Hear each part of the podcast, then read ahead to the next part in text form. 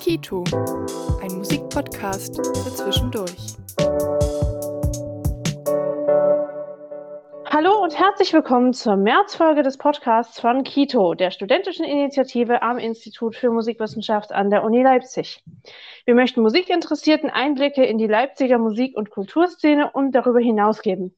Mein Name ist Anneke Link und ich freue mich, heute eine weitere Folge unserer neuen Rubrik Kito auf Reisen moderieren zu dürfen, in der wir über die Leipziger Kulturszene hinausschauen. Heute geht es nun schon zum zweiten Mal nach Dresden, dieses Mal zu Eckhard Klemm. Er ist Professor für Dirigieren an der Hochschule für Musik Karl Maria von über Dresden, Chefdirigent der Elbland Philharmonie in Sachsen und ehrenamtlich Präsident des Verbandes der deutschen Konzertchöre und auch als Komponist tätig. Hallo Eckhard, schön, dass du heute da bist. Hallo Anneke. Wir starten wie immer mit einer kleinen Vorstellung. Ich würde sagen, Eckhard, fang gerne an. Ja, meinen Namen hast du ja schon gesagt und meine ja momentan ausgeübten Tätigkeiten auch. Ich bin 1958 in Chemnitz geboren. Damals hieß dieser Ort noch Karl-Marx-Stadt. Interessanterweise habe ich damals äh, auf der Mozartstraße 14 gewohnt, wo ich auch geboren bin, äh, als Hausgeburt. Und das ist insofern interessant, weil es nicht nur die Mozartstraße war, sondern auch die Namenszahl von Johann Sebastian Bach. 2 plus 1 plus 3 plus 8 gibt 14. Und das Ganze auch noch unter dem Sternzeichen des Schützen so dass also auch äh, Heinrich Schütz sozusagen seine Finger mit im Spiel hat.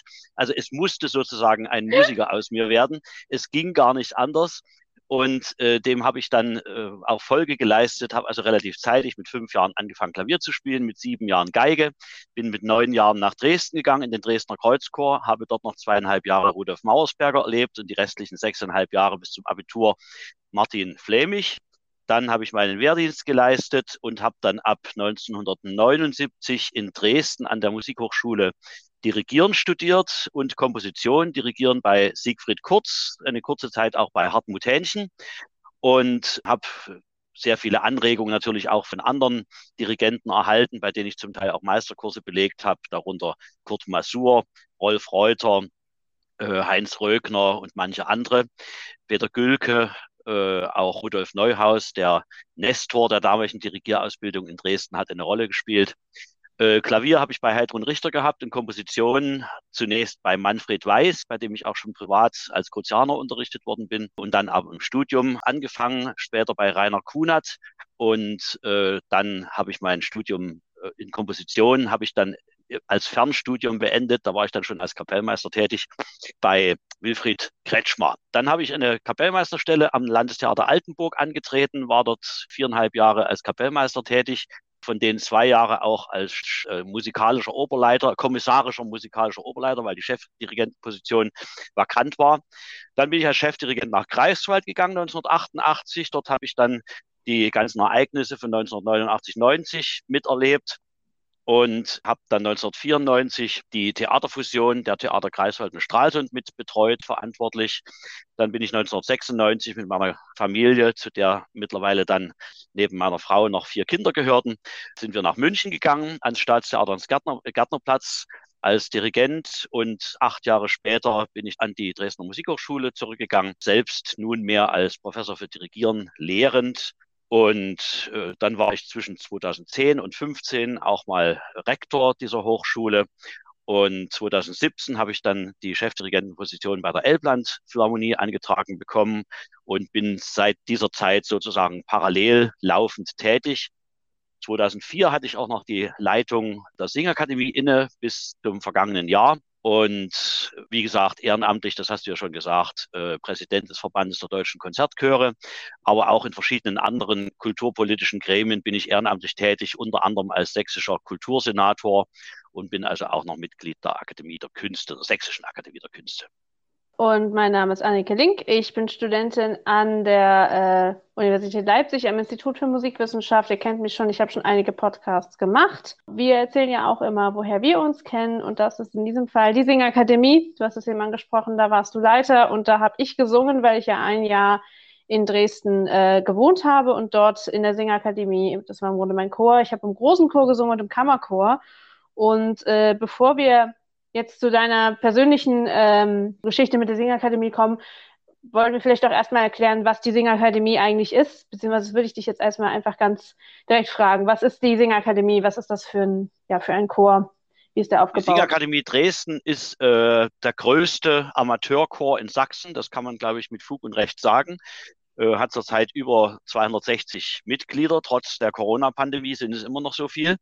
Sie wurde 1884 gegründet als Dresdner Lehrergesangsverein man muss sich vorstellen, dass es damals über 700 aktive Mitglieder gab und darüber hinaus noch, noch jede Menge passive Mitglieder.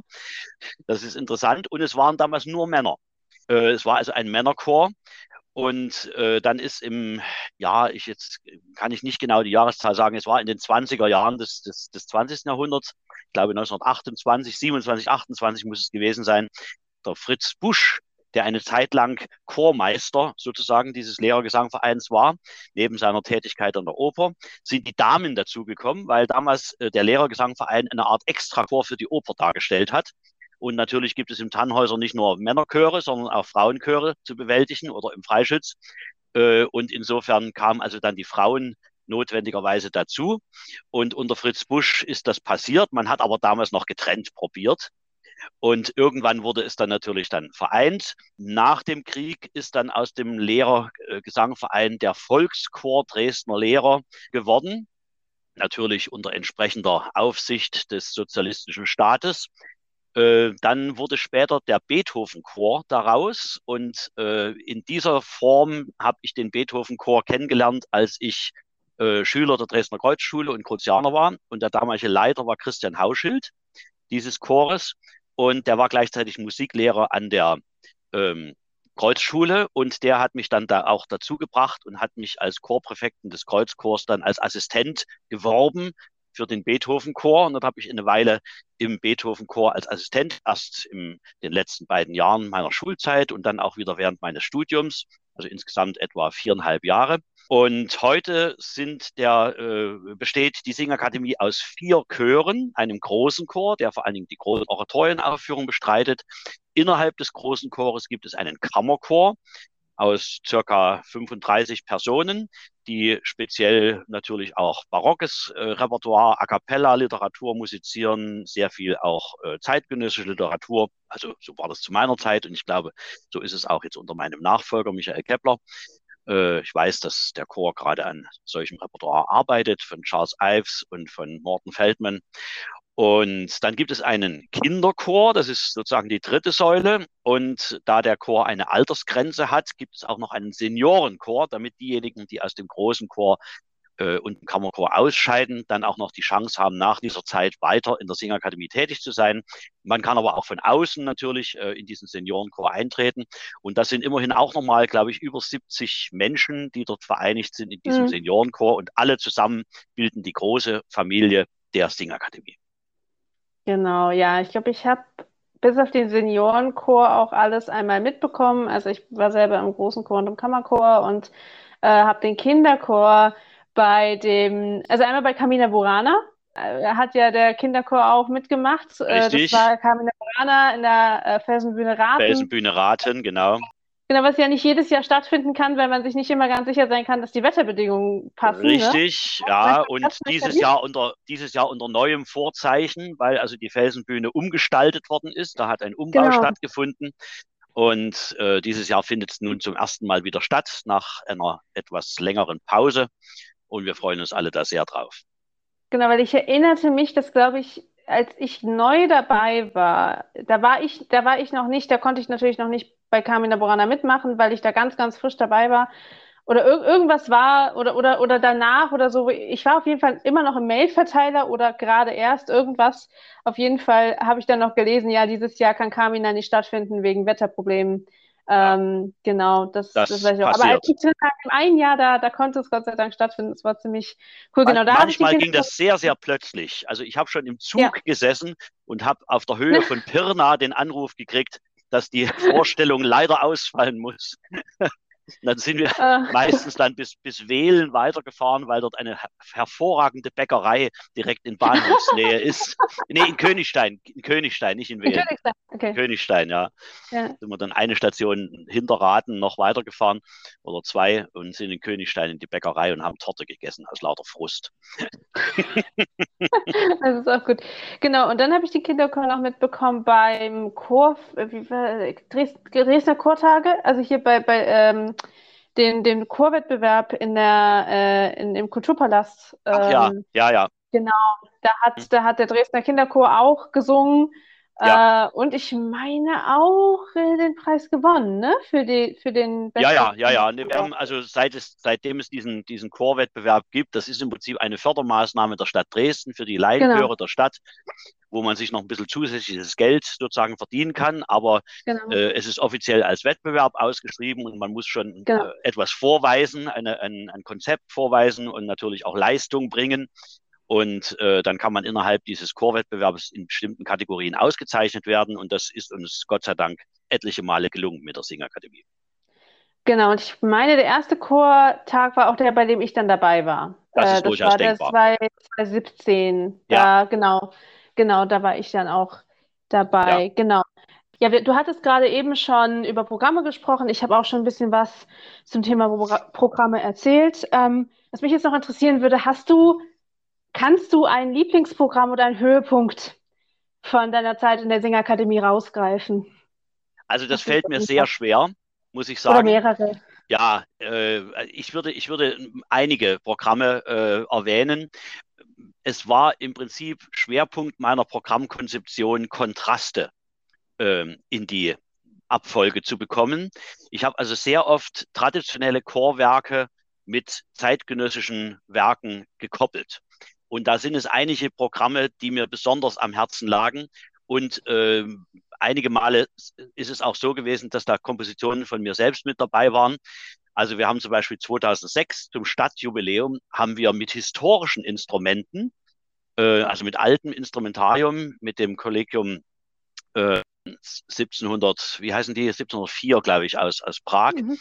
Ähm, Václav Lux ist der eigentliche Leiter, haben wir die Messen von Karl Maria von Weber wahrscheinlich zum ersten Mal in Dresden mit historischem Instrumentarium musiziert. Und in der Mitte drin haben wir, haben wir von mir selbst eine Komposition, die nannte sich drei in eins. Das sind einerseits drei Texte in einem vereint, in einem Stück vereint. Und auf der anderen Seite sind da auch drei Religionen, die in dem Stück vereint sind. Also die jüdische, die muslimische und die christliche. Ähm, die dort sozusagen von, von denen alle Texte äh, involviert gewesen sind. Ähm, dann gab es 2009 ein Konzert zum Jubiläum der Singakademie. Das war damals 125 Jahre Singakademie. Da war ein Chor aus München, der Motettenchor mit dabei. Da haben wir das Brahms Requiem musiziert, was eins unserer Traditionsstücke war und nach wie vor ist. Und das haben wir aber gekoppelt mit ähm, Werken von Arnold Schönberg und haben dieses Programm begonnen mit der ersten Szene aus Moses und Aaron, aus der berühmten großen Zwölftonoper und haben nach dem sechsten Satz des Brahmschen Requiems noch die, die Kantate Überlebender aus Warschau musiziert, bevor es dann mit dem siebten Satz weiterging. Also das war ein ganz eindrückliches Programm. 2005 äh, haben wir ein Programm mit dem Kammerchor musiziert äh, in der Reihe unserer Adventssterne. Die Adventssterne war eine Reihe von Konzerten, die in der Weihnachtszeit stattgefunden haben, äh, wo wir traditionelle barocke Weihnachtsmusik auch immer mit neuer Musik äh, konfrontiert haben. Und dort äh, hieß das Konzept Bach in Armenien. Und da haben wir eine Sängerin aus Jerewan eingeladen, Anna Maljan, eine fantastische Mezzosopranistin, und die hat uns äh, Sharakans, liturgische einstimmige Gesänge aus Armenien gesungen. Und ähm, die haben wir zwischen das Bachsche Weihnachtsoratorium dazwischen geschoben und haben also die erste und die dritte Kantate aus dem Bachschen Weihnachtsoratorium musiziert. Und jedes Mal, wenn ein Choral von Bach kam, kam entweder davor oder danach einer dieser Charakans gesungen von Anna Maljan, bis dann am Ende alle gemeinsam einstimmig, also Chor und Anna Maljan, äh, das Konzert mit einem Charakan abgeschlossen haben. Und statt der zweiten Kantate kam also die sechste Symphonie von Avet Taterjan, einem zeitgenössischen äh, armenischen Komponisten, von dem ich auch in München eine Oper aufgeführt habe, ein sehr meditativer, aber avancierter äh, Komponist.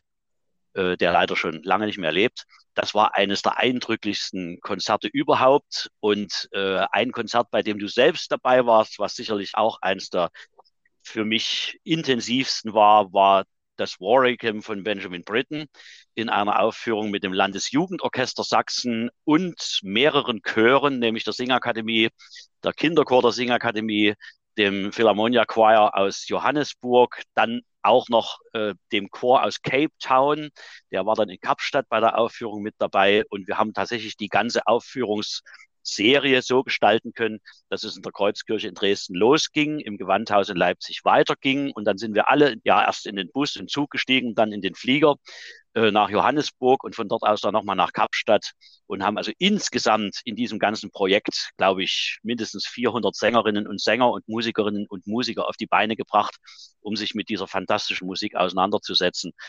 Äh, in dem gleichen Konzert erklang dann noch Wie liegt die Stadt so wüst von Rudolf Mauersberger und das Ganze war also auch dem Gedenken an das äh, 100-jährige Ende des Ersten Weltkriegs geschuldet. Und das war sicherlich auch eines der äh, eindrucksvollsten Erlebnisse. Ja, das stimmt. Mir fällt jetzt mal wieder auf, was, was ich tatsächlich häufiger habe in diesem Podcast, dass wir mehrfach über sehr ähnliche Themen sprechen. Denn über genau dieses Konzert habe ich schon mit Mirko Kersten in unserem Dezember-Podcast gesprochen. Äh, und das ist, passiert mir immer wieder.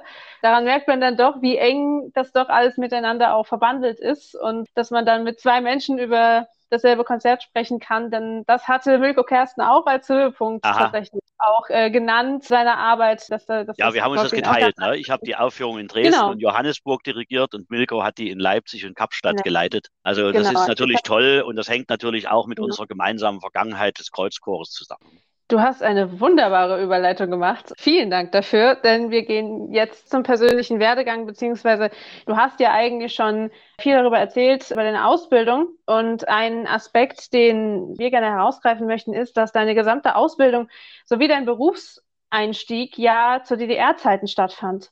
Ja. Und ähm, darüber würde ich gerne mit dir sprechen. Du warst ja im Kreuzchor zu DDR-Zeiten. Jetzt ist der Kreuzchor ja ein kirchlicher Chor.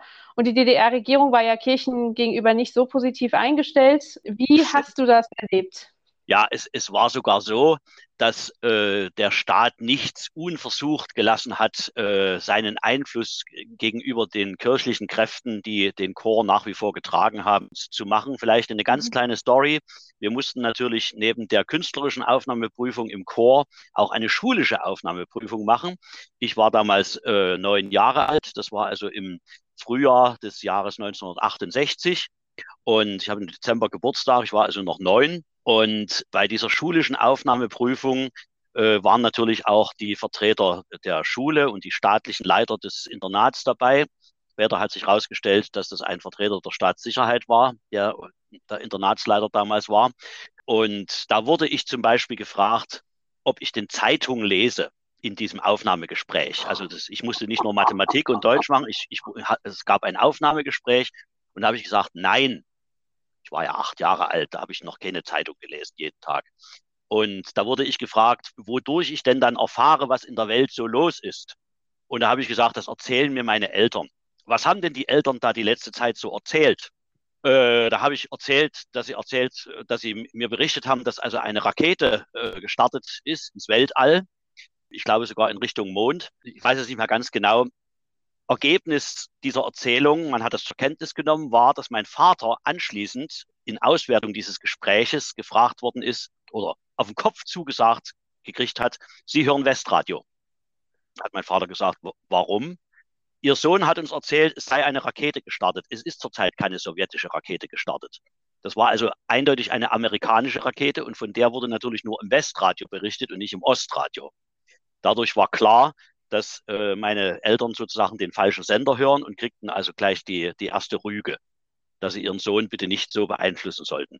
Also so hat man sich das vorzustellen und das zog sich natürlich durch alle Dinge hindurch. Allerdings muss man wirklich sagen, dass sowohl Rudolf Mauersberger als auch Martin Flemich den Verlockungen des Staates und, und vor allen Dingen auch der Staatssicherheit widerstanden haben und sich also nach Kräften gewehrt haben, diese äh, Dinge zu weit also mit zu viel Zugeständnissen zu versehen. Ich weiß also von, von Martin Flemich, dass das zum Teil Zumutungen waren, weil es ging ja auch darum, dass der Kreuzchor zum Beispiel in den Westen reisen sollte.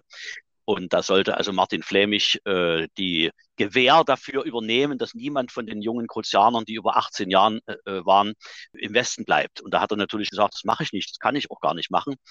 Und, und da gab es dann einen Elternabend, wo beispielsweise äh, diskutiert worden ist. Und da gab es Eltern, die sozusagen von der, von der staatlichen Seite offenbar beeinflusst waren, die dann gesagt haben, ja, aber da muss man da auch mal bereit sein, Zugeständnisse zu machen. Es geht doch um die jungen Leute und den Chor, dass die reisen können. Und, und da ist flämisch wutentbrannt aus dieser Versammlung rausgegangen. Das hat mir mein Vater erzählt später. Äh, und hat sich geweigert, da Zugeständnisse zu machen, weil er natürlich wusste, was das bedeutet. Und der mhm. Chor ist tatsächlich dann lange Zeit nicht im Westen gewesen, allerdings noch zu DDR-Zeiten dann äh, da war ich aber dann nicht mehr Mitglied des Chores. 1978 ist der Chor dann nach Spanien gefahren und 1979 nach Japan. Das waren dann wieder die ersten Reisen. Mhm. Ja, vorneweg war die letzte Reise ja, 1968 ja. und noch unter mhm. Rudolf Mauersberger im Frühjahr und da sind sechs Leute im Westen geblieben. Ah, und okay. In, und in den neun Jahren dazwischen, wo ich Mitglied des Kreuzkurs war, länger kann man nicht im Kreuzkurs sein, hat also ja. keine Westreise stattgefunden. Also ich war zweimal in Polen und ich war in Ungarn und in Rumänien und einmal in der Sowjetunion. 14-tägige Reise. Also wir waren damals in, in Vilnius, in Riga, in damals noch Leningrad und in Moskau. Genau, du hast ja auch deine berufliche Karriere in der DDR begonnen. Was ist ja. dir von den Jahren besonders in Erinnerung geblieben? Na, man muss sich, glaube ich, heutzutage klar machen, dass der, der ganze Kulturbereich damals sehr zentralistisch verwaltet wurde. Die entscheidenden Dinge wurden also in Berlin entweder im Kulturministerium oder meistens noch im ZK der SED geklärt und angewiesen.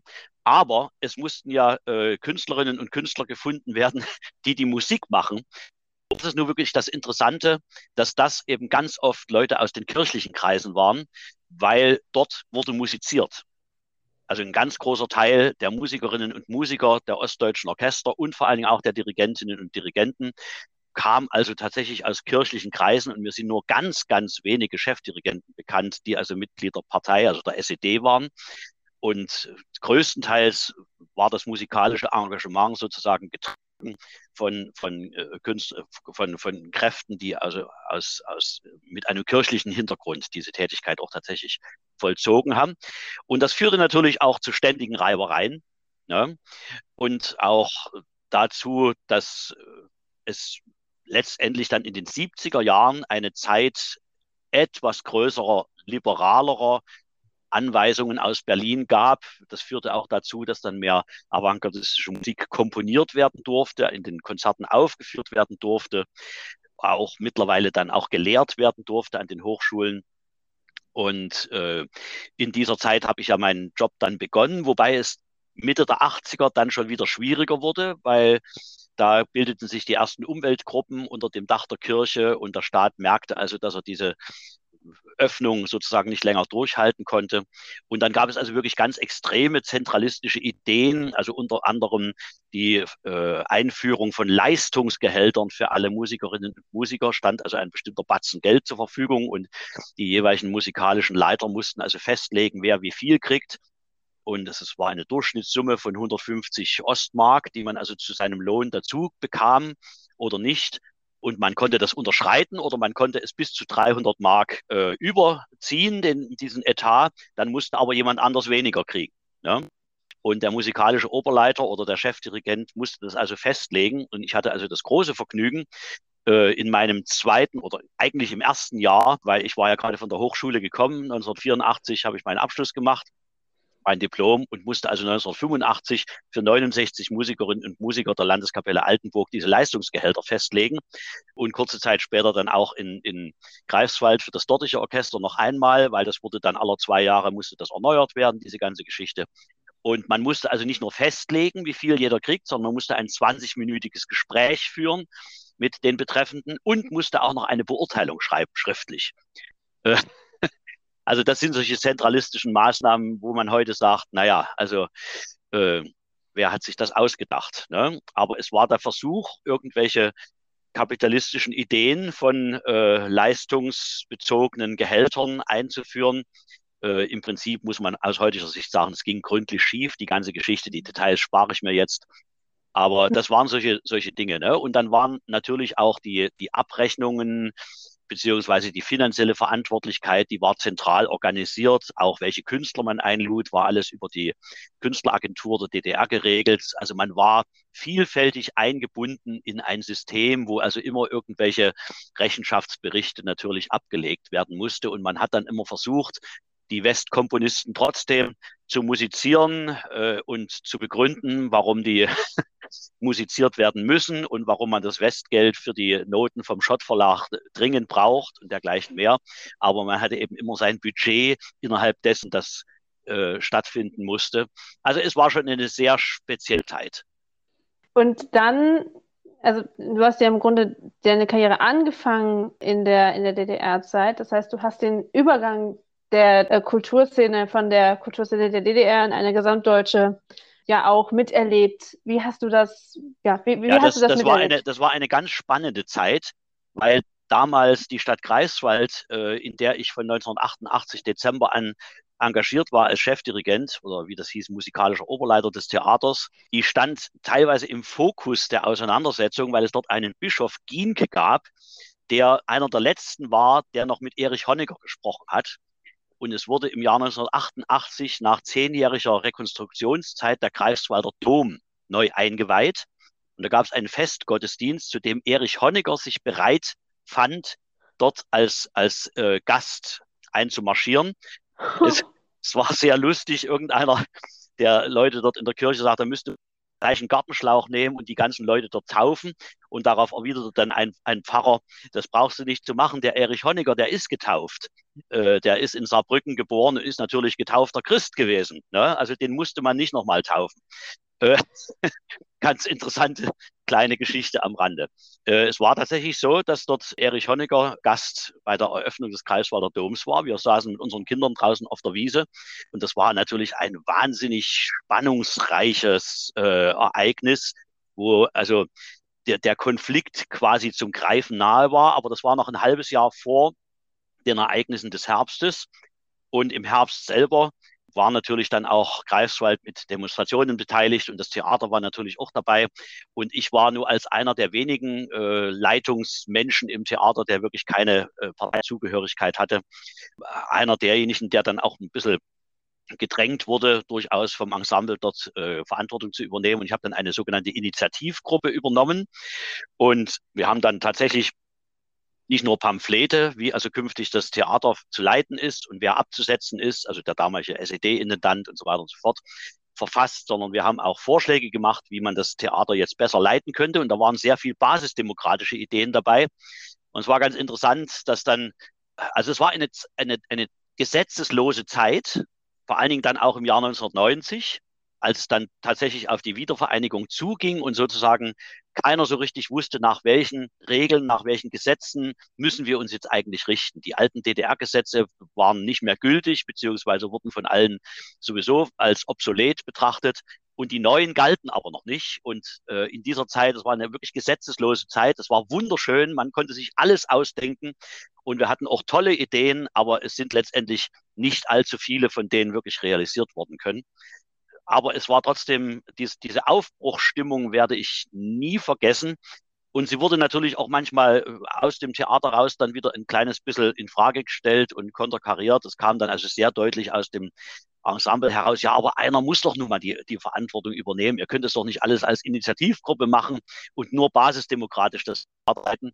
Und so ist es dann auch gekommen. Es wurde dann ein, ein Schauspielintendant gewählt und der hat dann eine Zeit lang, also bis 1994, bis zur Fusion das gemacht. Und dann kamen aber mehr und mehr natürlich die Konzepte aus dem Westen.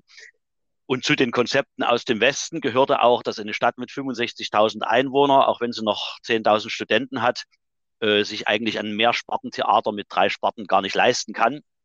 Und so entstand dann sehr bald die Idee, eine Fusion der Theater Stralsund und Greifswald herbeizuführen. Da haben sich beide Städte nach Kräften dagegen gewehrt, aber ich entsinne mich, dass ich also irgendwann im Jahr 1993 dann in einer Vollversammlung meinem Ensemble klaren Wein eingeschenkt habe und dann gesagt habe, Leute, wenn wir eine Chance haben wollen, müssen wir alles dafür tun, dass möglichst viele von unserem Ensemble in diese Fusion hineinkommen. Und das haben wir dann auch versucht. Und ich glaube, ich musste in meinem Orchester zwei Kündigungen aussprechen. Das betraf aber Leute, die äh, selber noch gar keinen äh, diplomierten Orchesterabschluss hatten. Und äh, also das hielt sich einigermaßen in Grenzen. Es waren noch sehr junge Leute, denen man zutrauen konnte, dass sie noch anderswo einen Job finden. Und wir haben das mhm. also versucht, relativ sozialverträglich zu machen, sind dann, glaube ich, mit 96 Musikerinnen und Musiker in die Fusion reingegangen und dann wurde also sukzessive abgebaut. Also ein typisches Fusionsensemble dort oben, das Theater mhm. Vorpommern. Und ich habe dann noch zwei Jahre als äh, Chefdirigent gedient, bevor ich dann nach München gegangen bin. Und wir hatten dann auch wirklich äh, zwei Chefdirigenten dort oben, der ehemalige Stralsunder Kollege Daniel Kleiner, jetzt Intendant in Nordhausen, und ich haben das gemeinsam gemacht. Der eine war mehr fürs Musiktheater zuständig, das war ich, der andere mehr fürs Konzert.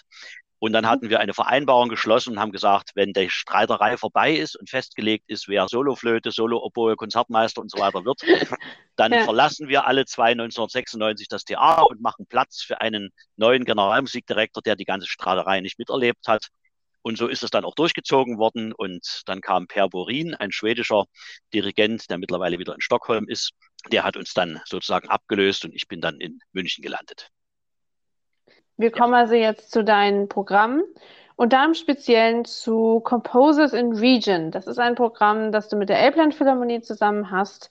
Und da will ich direkt jetzt einfach mal die Initialfrage stellen, nämlich was ist das für ein Programm und warum ist dir das so wichtig?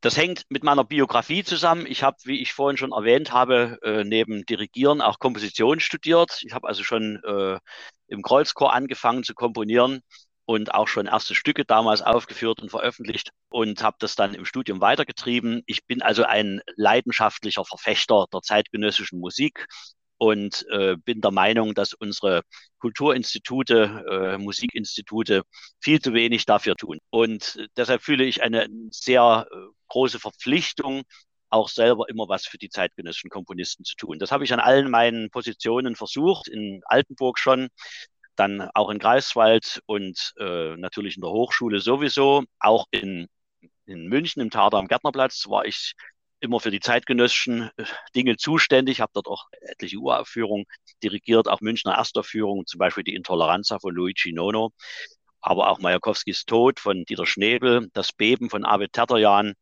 und von ähm, Wladimir Tarnopolsky, eine Oper, wenn die Zeit über die Ufer tritt, zur Biennale 1999 in München uraufgeführt im Prinzregent-Theater. Also das war ein Engagement, was ich die ganze Zeit hatte. Und als ich jetzt 2017 die Leitung der Elbland Philharmonie übernahm, war es mir natürlich darum getan, äh, solche Gedanken auch in die Programme der Elbland Philharmonie hineinzubringen. Und nun ist es ja bei den Orchestern sehr oft so, dass es einen Composer in Residence gibt. Das sind meistens ganz bedeutende Leute, also entweder Christoph Penderecki oder Sofia Gubaidulina oder äh, Leute dieses Ranges. Und dann gibt es zwei, drei Konzerte im Jahr, wo deren Werke im Mittelpunkt stehen. Dann geht das Ganze noch ein bisschen in die Kammermusik. Dann werden noch ein paar Seminare und Workshops gemacht. Und der Komponist oder die Komponistin ist dann vielleicht insgesamt zwei bis drei Wochen da. Und mir schien das, dass das sehr oft ein bisschen so eine Alibi-Veranstaltung ist äh, man tut was für die, für die zeitgenössische Musik, aber im Prinzip wird trotzdem Bruckner und Brahms und Strauss und Wagner musiziert. Und das fand ich ein bisschen langweilig. Und da habe ich gesagt, da denken wir uns was anderes aus. Die, die ganz berühmten Leute kriegen wir sowieso nicht nach Riesa oder nach Meißen oder nach Pirna. Äh, warum kümmern wir uns nicht um die Leute aus unserer Region? Die, die äh, unsere Nachbarn sind und sein könnten oder beziehungsweise äh, die Nachbarn des Publikums. Und äh, da habe ich also so etwas augenzwinkernd zum Programm der Composers in Residence ein Composer in Region Programm entworfen. Ähm, und es gab einen Aufruf des Bundes, der Bundeskulturministerin, Frau Grütters damals, zum Thema exzellente Orchesterlandschaft. Und man konnte dort Anträge stellen äh, der finanziellen Förderung. Und da sind wir tatsächlich mit diesem Programm Composers in Region reingerückt und haben dann also Werke von äh, Manfred Weiß, Wilfried Kretschmer, äh, Bernd Franke, Steffen Schleiermacher äh, in unsere Programme integriert, aber auch äh, Wettbewerbe für junge Komponistinnen und Komponisten ausgeschrieben zur Schaffung eines neuen Werkes, so ein bisschen angelehnt an Peter und der Wolf, also Stücke, die in Familienkonzerten Platz finden könnten, so dass also auch alle Generationen davon profitiert haben. Und wir ziehen das auch weiter. Dieses, diese, diese Idee, also wir haben nach wie vor ständig äh, Programme in unserem Angebot mit drin. Wir waren jetzt gerade beim Tonlagenfestival in Hellerau und haben dort Werke von äh, Christian Münch uraufgeführt äh, und von Lothar Vogtländer. Und wir werden das auch in äh, der Zukunft weiterziehen. Und es ist, ergibt sich dann tatsächlich, dass äh, wir gerade in unserem letzten Konzert eine Sinfonia Piccola meines Lehrers Siegfried Kurz musiziert hatten. Und zwei Tage später ruft er mich an und hatte in seinem Briefkasten, er kann nicht mehr aus dem Haus gehen, er ist schon 91 und schwer krank. Und da war also ein Brief in seinem Briefkasten, wo jemand, der das gehört hat, die Aufführung, also offensichtlich ein Radebeuler Nachbar gesagt hat, Herr Kurz, ich habe ihr, ihr Stück gehört im Konzert und ich wollte Ihnen sagen, es war eine tolle Aufführung und wir haben uns sehr gefreut, von Ihnen dieses Stück zu hören. Da muss ich sagen, da sind mir fast die Tränen gekommen. Ich merke schon wieder, dass wir schon wieder eine ja irgendwie unge ungeplante Beziehung gefunden haben mit Bernd Franke, unserem Tonsatzprofessor ähm, äh, am Institut, den du ja, eben auch dem erwähnt haben wir das Bassklarinettenkonzert uraufgeführt. Ah, okay, genau, weil ähm, das, das habe ich ja eben schon erwähnt, dass sowas gerne mal passiert in den Podcasts und äh, dass ich sowas immer sehr schön finde, weil wir einfach so sehen, wie eng vernetzt man dann doch ist. Natürlich jetzt, also glaube ich, für keinen auch so eine große Überraschung, dass natürlich Dresden und Leipzig dann doch äh, es viele Beziehungen gibt und dann ähm, man ich schon, kenne Bernd äh, Franke aus meiner Studienzeit. Er hatte damals in Leipzig dieselbe Rolle gespielt, die Christian Münch in Dresden gespielt hat. Er hatte damals eine, eine Gruppe um sich geschart, die neue Musik gemacht hat. Und es entstand mhm. damals sowohl in Leipzig eine Art, ich weiß nicht, wie es in Leipzig hieß, Studio für neue Musik hieß es in Dresden. Und da war also Christian Münch als junger Mensch und Dirigent und äh, Kompositions- und Dirigierstudent ganz aktiv und hat dort äh, sehr prägend gewirkt. Und das war also in gleicher Art und Weise Bernd Franke. Und da gab es auch Austausch zwischen den zwei Hochschulen. Und bei dieser Gelegenheit haben wir uns zum ersten Mal als junge Menschen äh, kennengelernt und haben dann lange nichts voneinander gehört. Aber wie das immer so ist, äh, man sieht sich immer zweimal im Leben.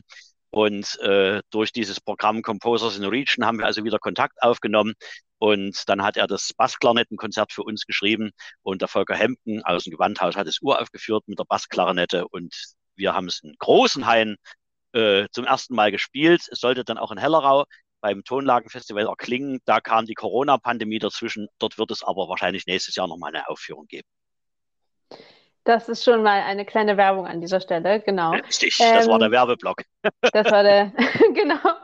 Ähm, ja, ich, ich finde es nur immer äh, ähm, sowas unglaublich spannend, wenn, wir, wenn sowas passiert. Äh, natürlich vor allen Dingen, wenn es um unsere äh, Kito auf Reisen ähm, Episoden geht, die sich ja um Leute drehen, die eben nicht äh, unbedingt in der Leipziger Kulturszene drin sind. Jetzt sind Dresden und Leipzig natürlich relativ nah beieinander, auch wenn wir uns unsere anderen Gäste hier in dieser Rubrik anschauen.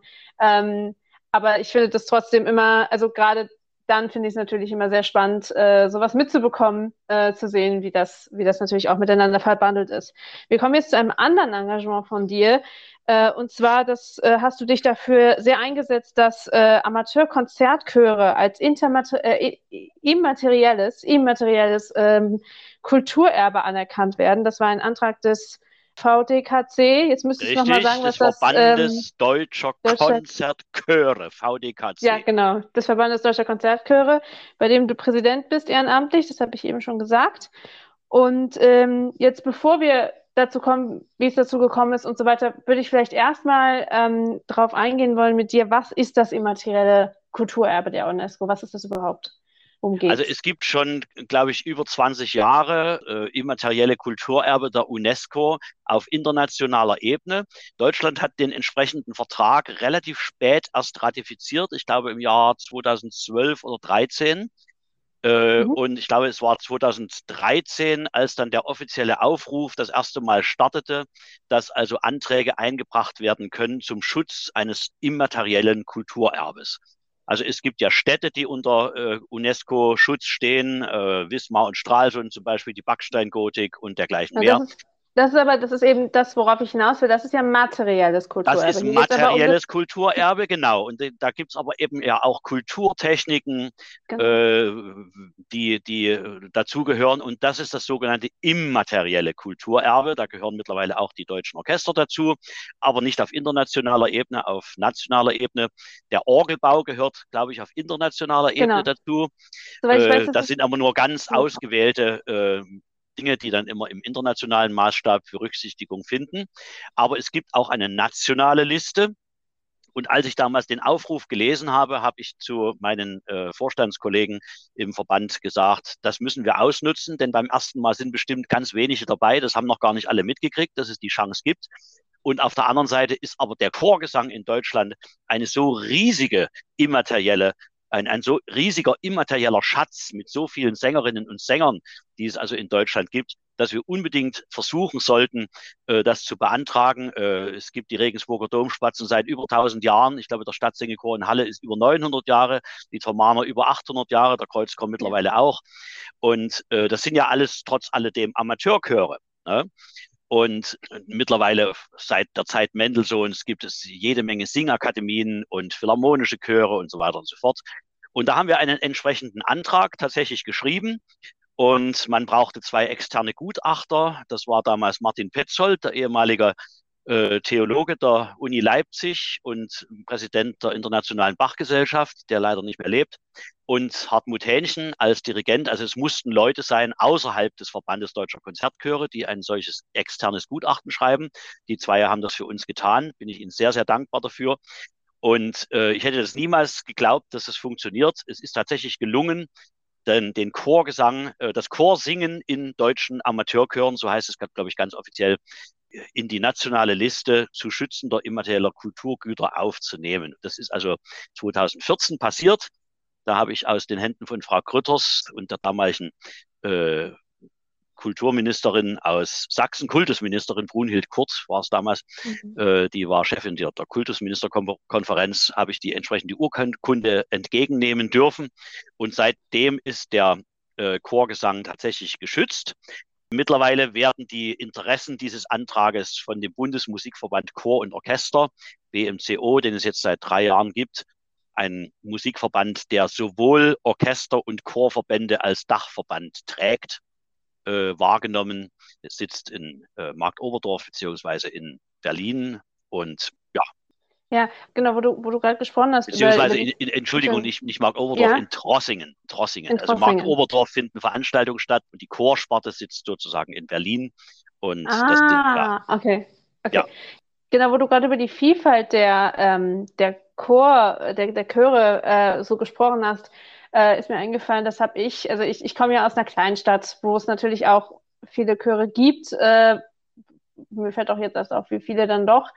Aber so richtig festgestellt, wie viele Chöre es eigentlich gibt, ist mir dann, als habe ich dann, als ich in Dresden war und auf der Suche nach einem Chor, wo dann da wirklich, wo ich wirklich, also wenn man da nicht irgendwen kennt, der dir sagt, so, geh mal zu dem Chor, das könnte funktionieren, oder geh mal zu dem Chor, kriegt man wirklich Probleme. Also wir haben eben ja schon, wir haben ja zu Beginn schon über den äh, Dresdner Chortag gesprochen, ähm, ja.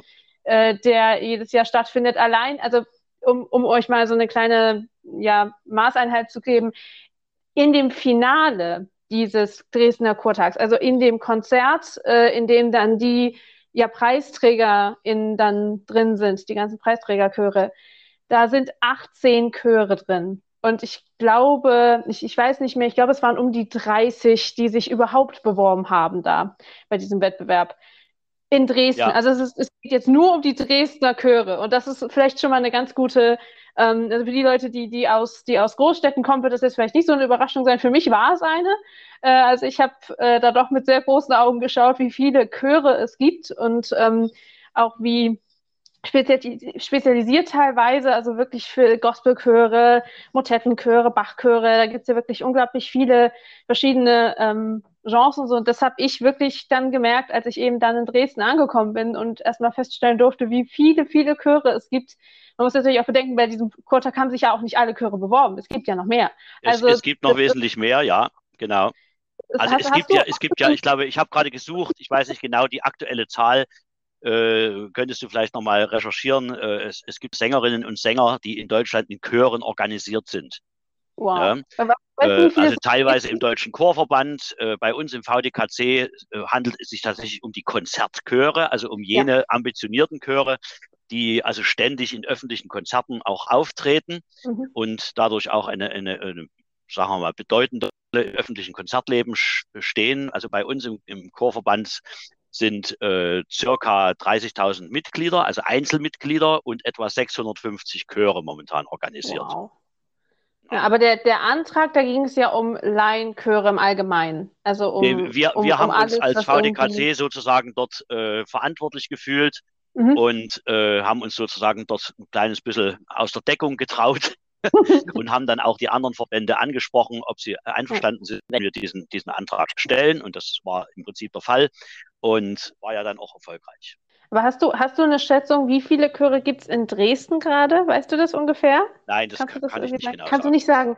Nee, das, das müsste, ich, müsste ich wirklich recherchieren. Ja, okay, okay. Äh, das, genau. Ähm, jetzt würde ich noch wissen, äh, gerne wissen wollen, was bedeutet dieser, also das für die Chorszene, dass sie jetzt in der nationalen Liste, ähm, also dass das das äh, Laienkursing in der nationalen Liste äh, drinsteht vom immateriellen Weltkultur. Aber was bedeutet das konkret?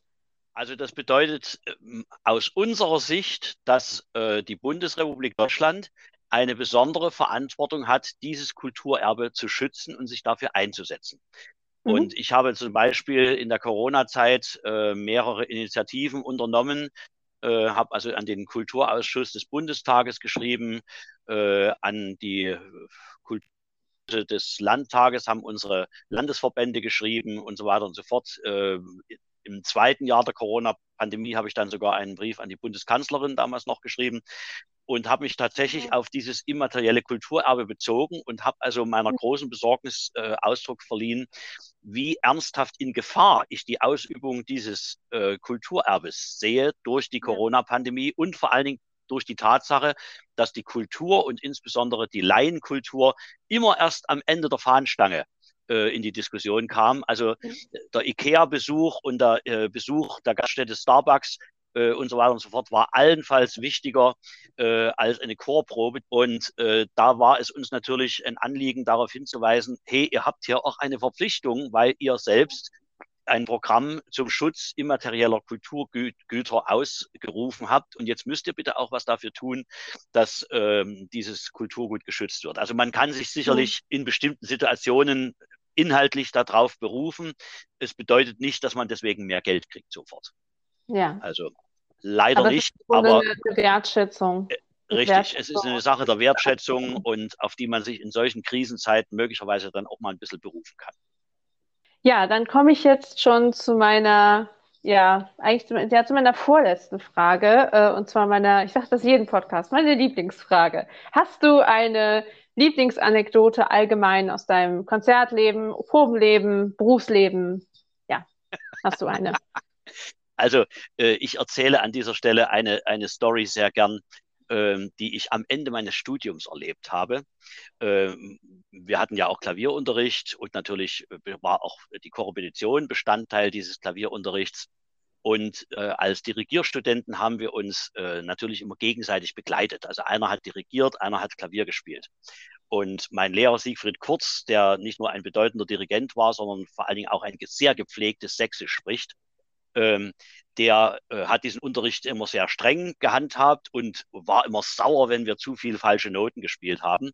Und es war, glaube ich, drei Stunden vor meinem Ende. Ich hatte all meine Prüfungen schon abgelegt in Dirigieren, in Klavier, äh, und Korrepetition und so weiter und so fort und bin aber noch zum Unterricht gekommen, um meinen Kollegen da zu begleiten.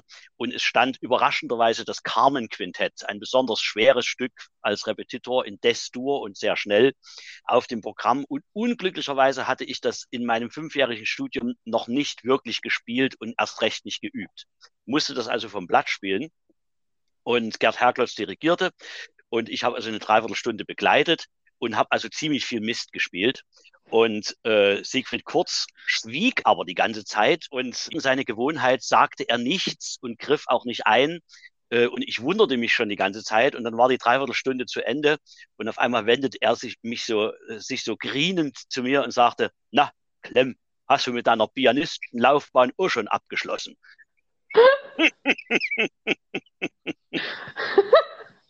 unnachahmlich und das spricht ja. auch viel über dieses äh, Verhältnis, was wir zusammen hatten. Äh, also er, er, war sehr streng auf der einen Seite, war aber unwahrscheinlich humorvoll und wenn man ihn richtig wahrgenommen hat und richtig verstanden hat, hat man hinter der Strenge auch sehr oft ähm, das Verschmitzte Gesicht bemerkt. Ja, sehr schön. Ja, dann kommen wir jetzt zu meiner letzten Frage, beziehungsweise meiner letzten ja, Impulsfrage. Was sind so kommende Projekte, Konzerte, Events, die anstehen. Jetzt muss man, darf man ja langsam, kann man ja sogar sagen, die relativ sicher anstehen. Es ist in unserem Podcast leider oft so gewesen, dass wir immer das alles sehr unter Vorbehalt sagen müssen. Gerade natürlich, wenn es so um die ja, letzten Sommermonate ging, dann war es immer so, na ja, wir gucken mal, mal schauen, was passiert. Aber jetzt können wir ja hoffentlich ähm, ein bisschen sicherer Voraussagen treffen. Also was sind so Sachen, die ihr, äh, die du geplant hast ähm, mit deinen Ensembles oder also mein, mein ja, unmittelbar nächstes Konzert ist ein Benefizkonzert zum besten von Hilfsorganisationen für die mhm. Ukraine. Äh, das findet in Weinböhler im Zentralgasthof statt, äh, Sonntag in einer Woche, 16 Uhr am Nachmittag, wo wir also mhm. Musik von Mozart und von dem ukrainischen Komponisten Valentin Silvestrov von Bach und von Vivaldi spielen. Das ist mhm. also das unmittelbar nächste äh, Konzert, was wir haben. Dann äh, bereite ich mich momentan auf mein Abschiedskonzert, auf mein verspätetes Abschiedskonzert bei der Singakademie Dresden vor. Und das wird wieder so ein Kontrastprogramm sein. Wir werden also drei Teile aus der Missa Solemnis von Beethoven musizieren, das Kyrie, das Sanctus Benedictus und das Agnus Dei. Und äh, in der Mitte drin erklingt eine äh, Messe des südafrikanischen Komponisten Peter Kletzow, den ich selbst in Johannesburg kennenlernen durfte und das Stück auch dort schon dirigiert habe. Der ist vor wenigen Wochen an Corona verstorben, ganz plötzlich. Äh, deshalb kriegt das auch nochmal eine andere Qualität. Mhm. Und wir haben also einen fast komplett afrikanischen Cast also die äh, Solisten, die vier, sind also drei aus Südafrika und der vierte ist also mein ehemaliger Kruzianer Kollege Eckbert Junghans, der auch als Stimmbildner im Chor gearbeitet hat in der Singakademie. Äh, und wir haben einen Djembe-Spieler äh, eingeladen aus dem Senegal, der schon lange in Deutschland lebt. Der wird also traditionelle afrikanische Trommelmusik äh, sozusagen spielen und damit den ganzen Abend einrahmen und am Ende auch an dieser Stelle wo das äh, Werk des Agnus Dei äh, von Beethoven äh, hat ja am Ende Teile, wo auf einmal die Außenwelt in das Stück einbricht in Form von Trompeten und Pauken. Haben wir also vorgesehen, dass der Djembe-Spieler seine Trommel nochmal erklingen lässt, um uns sozusagen äh, nicht den Krieg in das Stück zu bringen, sondern äh, einfach auch einen Ausblick zu geben, dass wir also mhm. viel weiter denken müssen von Europa mhm. aus ja. Ähm, und deshalb haben wir dieses ganze Projekt Beethoven in Afrika genannt. Es sollte ursprünglich mal die gesamte äh, Missa Solemnis erklingen. Das können wir aber jetzt äh, unter den Bedingungen, wie die Chöre zurzeit probieren, konnten wir das nicht realisieren. Und da wir immer noch auf Abstand teilweise musizieren müssen, können wir vor allen Dingen das sehr rasche und schnelle und virtuose nicht musizieren. Das mhm. geht mit Abstand nicht, da muss man andere ja. Aufführungsverhältnisse haben. Deshalb haben wir uns für dieses kompakte Programm entschieden. Dann gibt es äh, Sinfoniekonzerte mit der Elbland aber auch Unterhaltungskonzerte, unter anderem auch im Kulturpalast mit Tom Pauls zusammen und äh, mit der Tuba Mania, mit einem Konzert mit Jörg Wachsmuth, mit dem Solotubisten der Dresdner Philharmonie, der also dann auf Ilse Bähnert trifft, die Kunstfigur, die Tom Pauls dort darstellt. Dann haben wir zum Teil im Sommer auch Filmmusikkonzerte. Und dann freue ich mich vor allen Dingen sehr auf die Wiedereröffnung der Felsenbühne in Raten, die äh, umgebaut worden ist. Und dort werde ich den Fliegenden Holländer von Richard Wagner dirigieren in diesem Jahr. Und es gibt auch noch eine Premiere, auf die wir schon ewig warten. Die haben wir tatsächlich bis zur Generalprobe vorbereitet. Vampir von Heinrich Maschner, einem ehemaligen Dresdner Kapellmeister, Zeitgenossen von Weber und Wagner. Und äh, die wartet immer noch darauf, auch zur Premiere gebracht zu werden. Das wird also hoffentlich auch bald irgendwann passieren. Äh, das ist ein Stück, was mir sehr, sehr am Herzen liegt. Und das war eine tolle Arbeit bis zur Generalprobe. Aber unmittelbar nach der Generalprobe kam der erste Lockdown und deshalb liegt das Stück sozusagen in der Röhre, in, in der Warteschleife und konnte noch nicht aufgeführt werden. Und dann haben wir natürlich wieder ein spannendes Programm auch für das Konzert im neuen Jahr. Und da zählen unter anderem Uraufführungen auch von Wilfried Kretschmer wieder dazu der also zum Beispiel ähm, Texte des Häuptlings von Seattle vertont hat für Bariton ein großes Orchester. Und das wird also die Eröffnung der neuen Spielzeit werden, eine Uraufführung von Wilfried Kretschmar und die romantische Symphonie von Anton Bruckner im Kontrast. So viel vielleicht als Ausblick. Und natürlich ganz aktuell, äh, und da kann ich auch vielleicht nochmal für den Ver Verband der deutschen Konzertchöre mhm. äh, sprechen, haben wir einen Aufruf gestartet zusammen mit, der, äh, mit dem Verband Mitteldeutsche Barockmusik und dem Heinrich Schütz Musikfest. Wir rufen also Chöre auf, den Bäckerschen Psalter, jene kurzen, vierstimmigen, relativ einfachen Gesänge, mhm. äh, der, der Bäckerschen Psalmvertonungen. Also die, die Texte sind von Cornelius Becker. Äh, der hat sozusagen die Psalmtexte in, in, in, in deutsche Gedichte transferiert zu Schütz Zeiten und Schütz hat das vertont. Und das ist ein Riesenkompendium von Stücken, ähm, aller, aller 150 Psalmen. Und im Prinzip ist das noch nie komplett abrufbar auf CD oder irgendwie auf, auf Schallplatte oder sowas.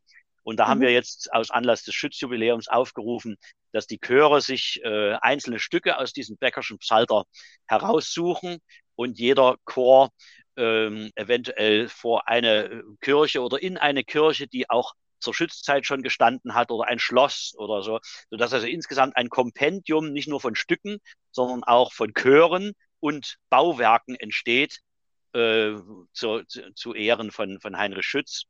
Und ähm, dann werden wir natürlich in der Hochschule auch äh, auf das Schützjubiläum Bezug nehmen. Und da freue ich mich ganz besonders auf ein Konzert im Herbst, wo also auf der einen Seite Werke von Schütz, neue Werke äh, von Studentinnen und Studenten erklingen und Christian Thielemann die vierte Symphonie von Brahms bei uns dirigieren wird in der Hochschule. Also das ist natürlich auch ganz besonders Freude. Ja, sehr gut. Damit sind wir am Ende des Podcasts. Erst einmal vielen Dank an euch, die ihr uns zugehört habt. Wenn ihr uns Feedback geben wollt, dann könnt ihr das gerne tun per Mail oder auf Instagram und Facebook. Die Infos findet ihr wie immer in der Podcast-Beschreibung. Dort findet ihr auch Links zu Eckhard Klemm. Und vielen Dank an dich, äh, Eckhard, dass du dir die Zeit genommen hast und bei uns äh, zu Gast warst. Gern. Vielen Dank für dieses schöne Gespräch. Ja, vielen Dank zurück und äh, euch wünsche ich noch eine schöne Woche und wir freuen uns, euch nächsten Monat wieder zu einer neuen Folge begrüßen zu können.